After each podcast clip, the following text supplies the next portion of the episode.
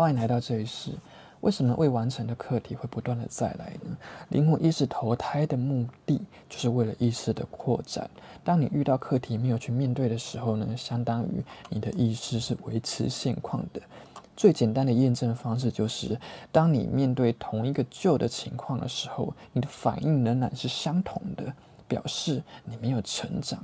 类似的情境一发生，你就立刻痛苦、受伤或暴怒，表示你的思考模式、意识模组跟过去一样，这样就没有达到意识扩展的目的。有人说，意识扩展是灵魂的目的呀，关我屁事哦。但是对于生而为人的你而言呢？面对课题的好处，只是为了让自己可以好过一点。